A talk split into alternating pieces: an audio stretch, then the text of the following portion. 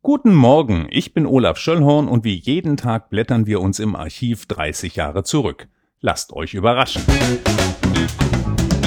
Heute werfen wir einen Blick in die EOZ vom 19. Februar 1991. Das war übrigens ein Dienstag.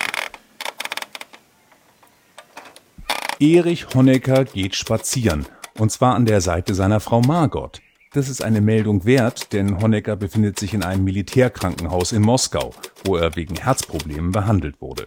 Wie es ihm aktuell geht, wurde nicht bekannt. Seine Anwälte wollten sich zum Gesundheitszustand nicht äußern.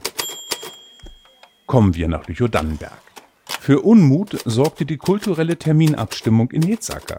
Das beliebte Hamburger Ohne-Sorg-Theater gastiert im Kurhaus, während zur gleichen Zeit der nicht minder beliebte Ivan Reprov in der Johanneskirche ein Konzert geben wird. Beides um 20 Uhr und beides am 3. März. Das ist zwar noch etwas hin, sorgte aber für Ärger zwischen Kulturring und der Kur Betriebs GmbH, die für Veranstaltungen als Koordinationsstelle fungiert. Selbst der Oberkreisdirektor Pockendorf schaltete sich in die Causa ohne Sorg Reprov ein und versprach das Thema auf der Gesellschafterversammlung anzusprechen. In Klenze versuchten Einbrecher in der Nacht zum Freitag in den Verkaufsraum einer Tankstelle zu gelangen.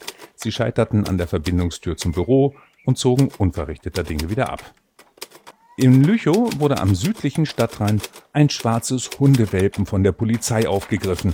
Das Tier wurde in den Zwinger der Samtgemeinde gebracht und wartet dort auf einen neuen Besitzer.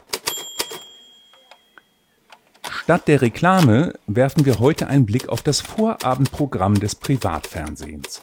Um 19.15 Uhr läuft auf Sat1 Glücksrad, auf RTL Night Rider und auf Pro7 ein Colt für alle Fälle.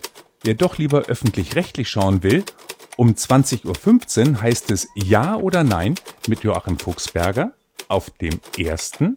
Im zweiten läuft zeitgleich das Verkehrsgericht und im dritten Programm geht es im Markt im dritten um Landwirtschaft und Ernährung. Da soll doch mal einer noch sagen, damals war alles besser als heute, oder? Das war's für heute. Vielen Dank fürs Zuhören. Diesen Podcast gibt's jetzt jeden Tag, an dem es vor 30 Jahren auch eine EOZ gab. Ich freue mich, wenn ihr wieder einschaltet. Tschüss.